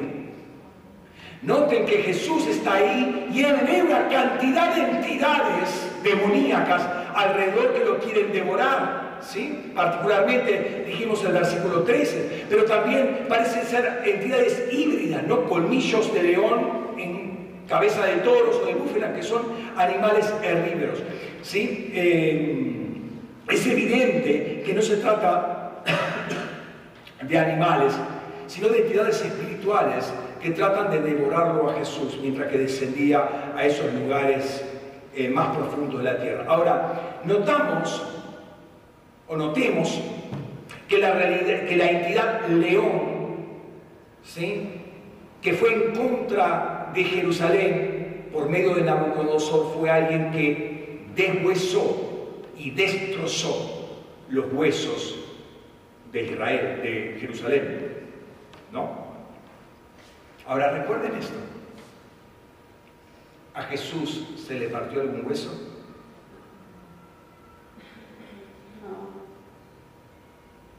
¿Lo ven? Babilonia pudo deshuesar a Jerusalén. Pero los leones estos no pueden tocar un hueso de Jesús. ¿Por qué? Porque el justo vive confiado. El león no lo puede tocar a Jesús. El león enemigo estoy hablando, no lo puede tocar a Jesús. Entonces, sí, Señor, socorre, en, tus manos entrego mi espíritu, dice Jesús. Pero el león no, no, encontró nada con que pueda pegarle el zarpazo a Jesús. En otra instancia, David pide auxilio justamente a Dios para que el león no desgarre su alma. Salmo 77, versículo 2. No sea que desgarre mi alma cual león que despedaza y no haya quien libre. O sea, no solamente el león puede atacar lo físico, problemas de salud, pero también puede atacar lo psicológico, puede atacar el alma, te puede desgarrar, un zarpazo del león te puede desgarrar. Durante la última semana que estuvimos haciendo guerra, estuvimos trabajando con el Salmo 17, no sé si acuerdan, versículos 1 al 10.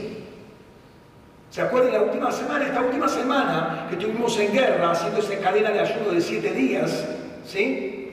Estuvimos trabajando con el Salmo 17, 1 al 10, entre todos los versículos, 1 al 10. Ahora, te pusiste a te pusiste a ver lo que sigue diciendo el texto en los versículos 11 en adelante. Fíjate, te lo digo ahora. Salmo 17, versículos 11 al 15 dice, en nuestros pasos, perdón, sí, en nuestros pasos nos han cercado ahora, tienen puestos sus ojos en nosotros para echarnos por tierra como león, ávido por hacer presa, como leoncillo agazapado en su cueva. Levántate, oh Yahvé, hazle frente y que sean derribados. Con tu espada, libra de la mano, libra mi alma del inicuo, con tu mano, oh Yahvé, de los hombres mundanos cuya por vida, cuyo vientre tú hinchas con tu esconder. Sean saciados pues sus hijos y sean, y, pero ni dejen las migajas a los hijos de los hijos. En cuanto a mí, veré tu rostro en justicia, estaré satisfecho cuando despierte a tu semejanza. De modo que el inicuo y el mundano que planea acorralar al justo, ¿sí? El inicuo y el mundano que planea acorralar al justo y hacer hacerle cualquier mal en la esfera de lo espiritual se ve eso como un león agazapado que está pronto a atacar a las personas. Qué curioso para el tiempo que estamos viviendo.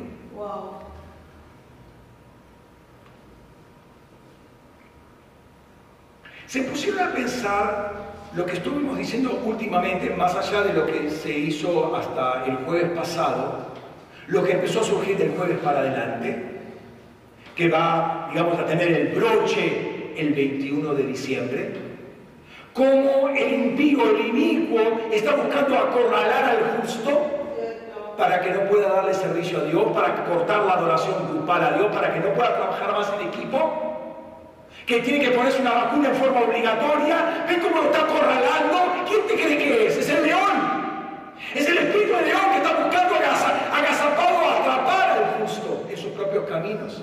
Lo dijo, lo dijo el gobernador. Buscamos eh, estamos buscando, estamos atrás de los 2,5 millones de personas que no se dieron la segunda dosis todavía.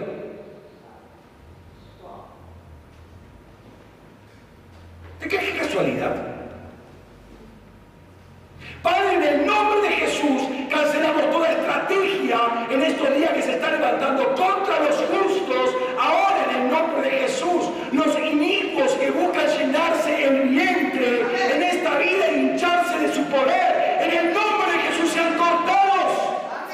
Sean cortados ahora, en el nombre de Jesús, que quieren acorralar a los justos y los que buscan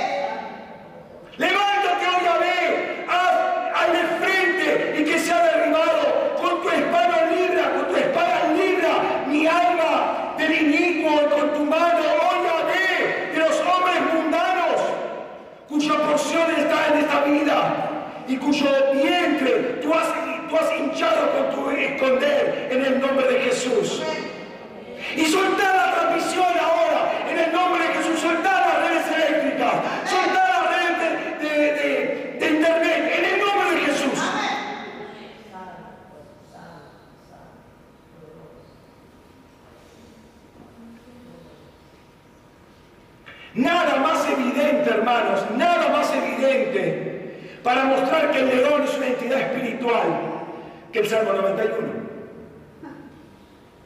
Bien clarito, bien clarito. Lo pone al dragón en paralelo con el basilisco y con el dragón. Fíjate, Salmo 91, 13, pisarás al león y al basilisco, hollarás al cachorro del león y al dragón.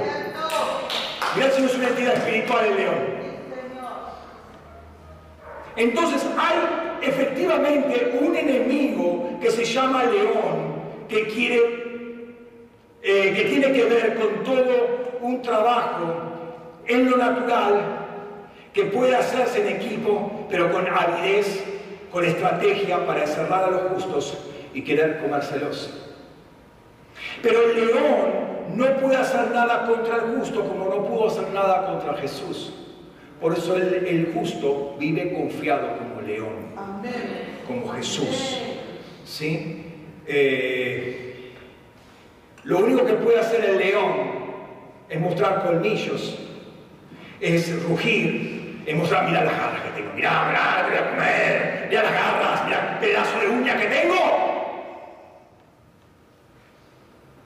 Pero el justo vive confiado. ¿Qué vas a hacer? Mira que tengo atrás. Esa es la confianza que tiene el justo, que vive en justicia, que vive en luz. Es molesto, es pura amenaza. No obstante, eso no quita que nosotros tengamos que tener una determinada acción contra eh, el león. O sea, uno puede decir, ah, bueno, totalmente no me puedo hacer nada, me quedo bien tranquilo, pero ese no es el mandamiento de Dios. Y te voy a mostrar.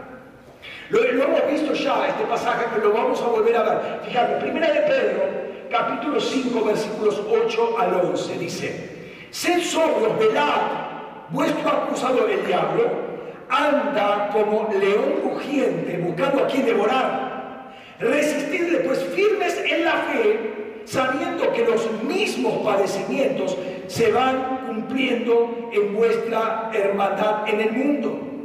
Y el Dios de toda gracia que os llamó a su gloria eterna en Cristo, después de que padezcáis un poco de tiempo, Él mismo os perfeccionará, afirmará, fortalecerá, establecerá. A Él sea la soberanía por los siglos de los siglos. Vayamos por parte. El apóstol Pedro compara ahora al diablo con la actitud del león. ¿Sí? Vuestro eh, adversario, el diablo, como el león mugiente. ¿Sabes cómo está comparando? Espera el momento oportuno para agarrar la presa. Si ustedes ven los videos de, la selva, de, la sabana y de todos esos animales, van a ver que los leones pasan la manada y el león está ahí, esperando, esperando a que pase. ¿Qué está esperando? Y algún búfalo que se distraiga para tomar un poquito más de agua, más de la cuenta. Ay, mira, encontré un yuyito que me puede, me puede servir ahora, es para el viaje, que ahora un samuchito de medio eh, para que no me agarre ese dolorcito. Entonces ahí me voy al kiosquito y compro un poco de, de coso. O aquel que va distraído mirando para un pajarito, la, la, mariposa por ahí, y se distrae, se abre de la manada. ¿Sí? O el último, el que va más lento, va a ver rezagado, ese fue. No se va a agarrar en el centro de la manada, Va a agarrar a aquel que está en otra, que está separado de la manada. ¿sí? Entonces, está viendo, está esperando, está tirado ahí, pasa, pasa, pasa, pasa. No me voy a meter, el león no es tonto, no se va a meter contra la manada porque lo van a pisar. ¿Sí? Espera, espera, va a llegar, va a llegar el distraído, siempre. ¿Mm? Pero después dice resistirle, la palabra por resistir es antístemi. La palabra antistemi, lejos de ser aguantar, resistirle, sí, bueno, sí, le estoy resistiendo, ah, le, hago fuerza, no es aguantar, ¿sí? Es ponerse en contra y batallar en, un sentido activo, no pasivo. No es aguantar, es sacarlo a patadas. Resistir al diablo es echarlo de tu vida al diablo, al león.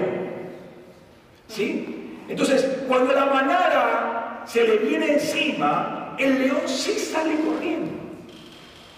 Y de hecho muchas veces los, búfalos trabajan así, trabajan en manada y un poco temerosos algunos sobre lo, que van a estar adelante, pero de alguna manera están impulsando y pueden estar a 5 metros ahí del león atacando a un búfalo, pero se le vienen todos encima.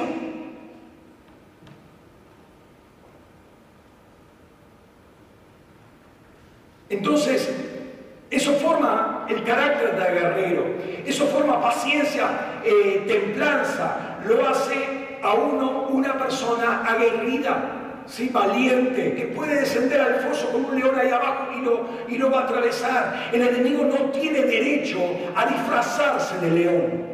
No tiene derecho, ese es el título de Jesucristo. Mirá, un, un, diablo de cuarta me va a venir, se va a tener que venir a disfrazar de león para, para ahuyentarme.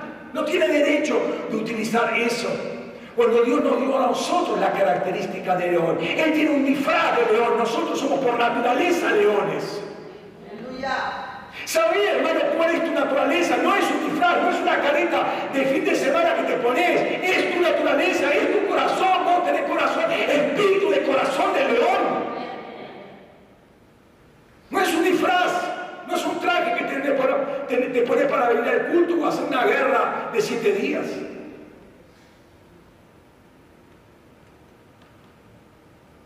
Él tiene que mostrarse así, porque no tiene esas características. Él tiene que ponerse una careta. No tiene, no adora a Dios para que Dios le dé esa naturaleza.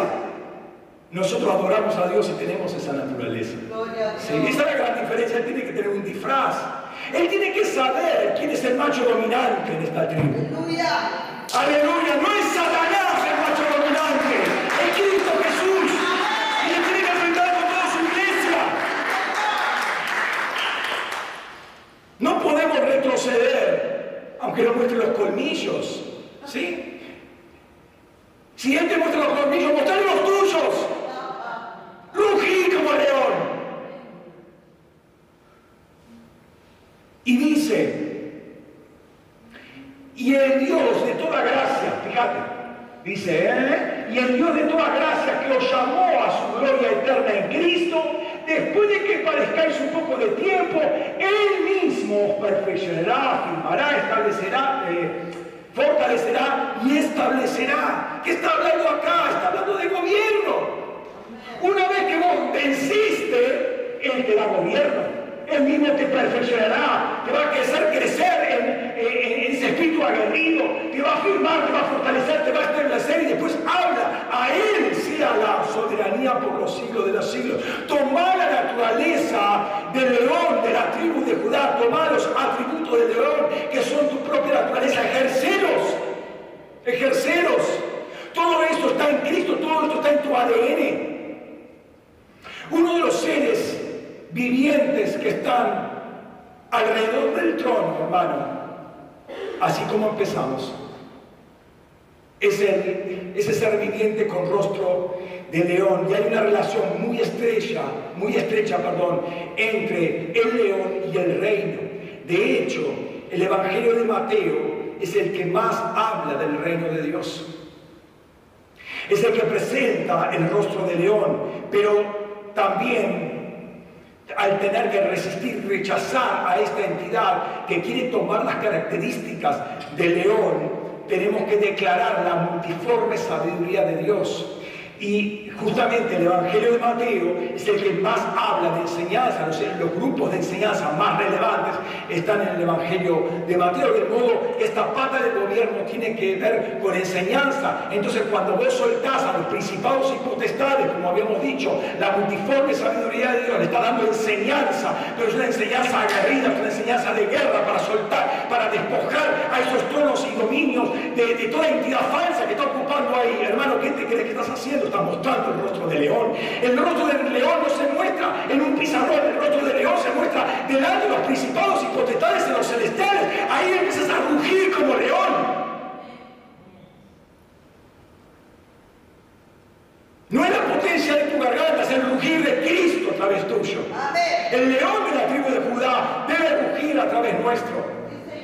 Pero para eso tenemos que tomar las características del león. Una entidad que sabe trabajar en equipo, que arma estrategia, que trabaja en grupo, cada uno con su habilidad, con su don.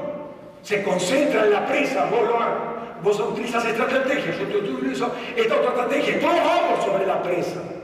Y no hay escapatoria para la presa. Espera paciente, nunca retrocede, es valiente, es aguerrido. Pero la realidad es que una vez que hayas batido al león espiritual, sea contra ti o sea contra la comunidad, el Señor te promociona. Tal vez tenga que ahora entablarte en guerra contra un Goliat, contra un Nefilim. Pero tarde o temprano viene el reino. Viene el reino. ¿sí? El Señor te promociona, el Señor te levanta y te capacita para gobierno. El enemigo quiere gobernar, por eso se disfraza de león. El león es el que gobierna. Quiere copar los cielos, ¿por qué? porque sabe que de ahí se establecen las convicciones, ahí se establecen las modas, ahí se establecen las ideas, las ideologías, ahí se establece toda la perversión, se establecen los carnavales, se establecen todas las idolatrías, ahí desde los cielos, por eso está interesado en los cielos. Pero para ahí es donde el rostro de león tiene que, que manifestarse y sacar a todos esos principados, potestades, tronos y dominios. Quedan, queden desiertas sus habitaciones y otro, el justo, tome su lugar, dice la palabra. Amén. Te animo, hermano, entonces, en esta mañana o ya en esta tarde, que te afirmes en tu rol de león o de leona, que te muevas según el corazón y el espíritu del león. Amén. Cerra tus ojos un momento.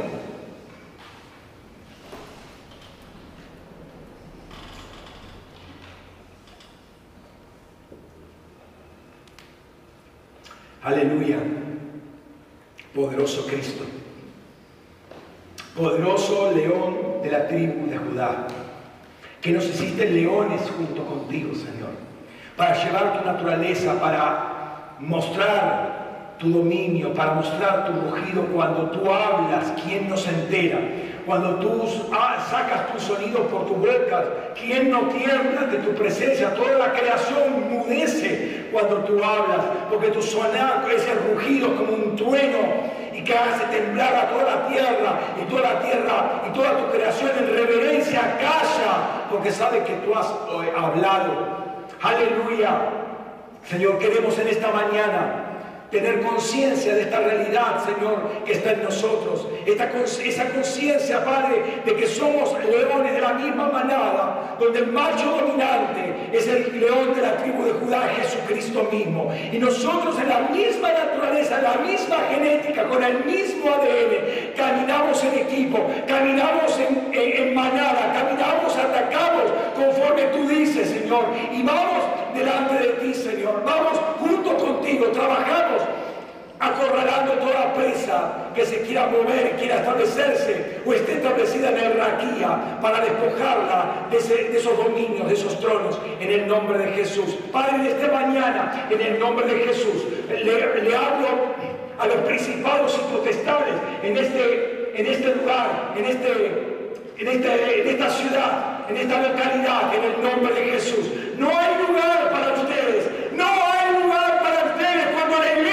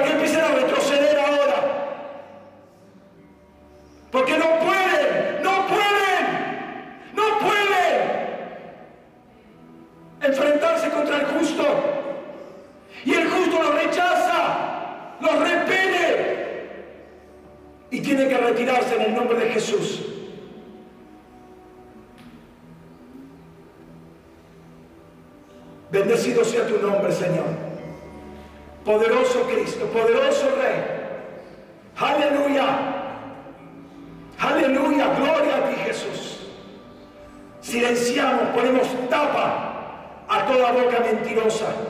Así como vos pusiste tapa a los abismos para que no inundaran más la tierra en el diluvio, así pusiste tapa a la boca mentirosa.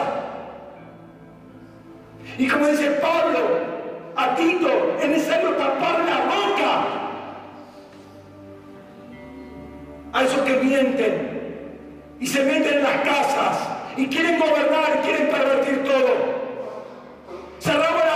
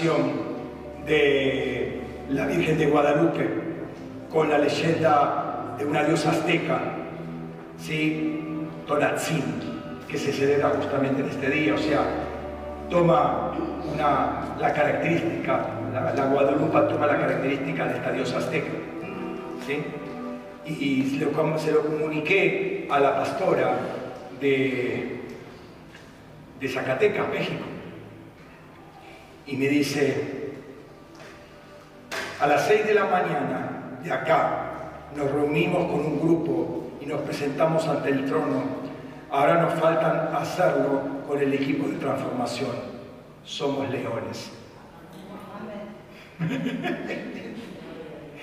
Gloria a Dios. Parece que eh, los, ángeles llevaron la palabra bien rápido. ¿Vieron cómo son efectivos los ángeles? Gloria al Señor. Padre, gracias por este pan y esta copa, Señor. Bendecimos. Eh, eh, Bendecimos esto que tú nos has entregado, Señor, que es verdadera comida y verdadera bebida. Y Señor, te honramos a ti y te damos las gracias y la fortaleza, Señor, eh, que nos das a diario, Señor, las ponemos y las volcamos delante de tu trono, Señor. Gracias, Señor. Bendecimos el pan y bendecimos la copa y participamos de ello con acción de gracias. En el nombre de Jesús. Amén. Amén. Participa, hermano.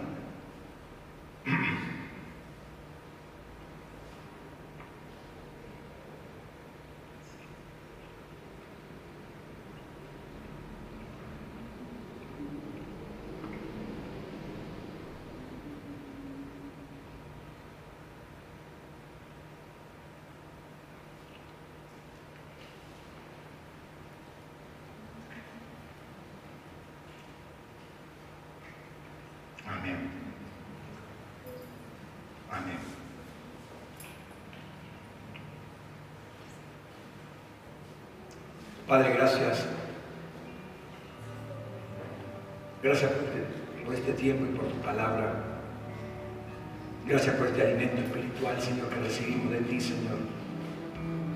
Que nos fortalece, pero que también nos, nos posiciona y nos hace recordar a cada momento quiénes somos en ti. Te adoramos, te exaltamos, te bendecimos, Señor. Gracias, Señor, en el nombre de Cristo Jesús hermanos, los bendigo ricamente a los que están siguiéndonos por internet, que tengan una excelente semana, el Señor los bendiga, los prospere en el lugar donde están y el Señor, donde el Señor los puso. En el nombre de Jesús. Amén.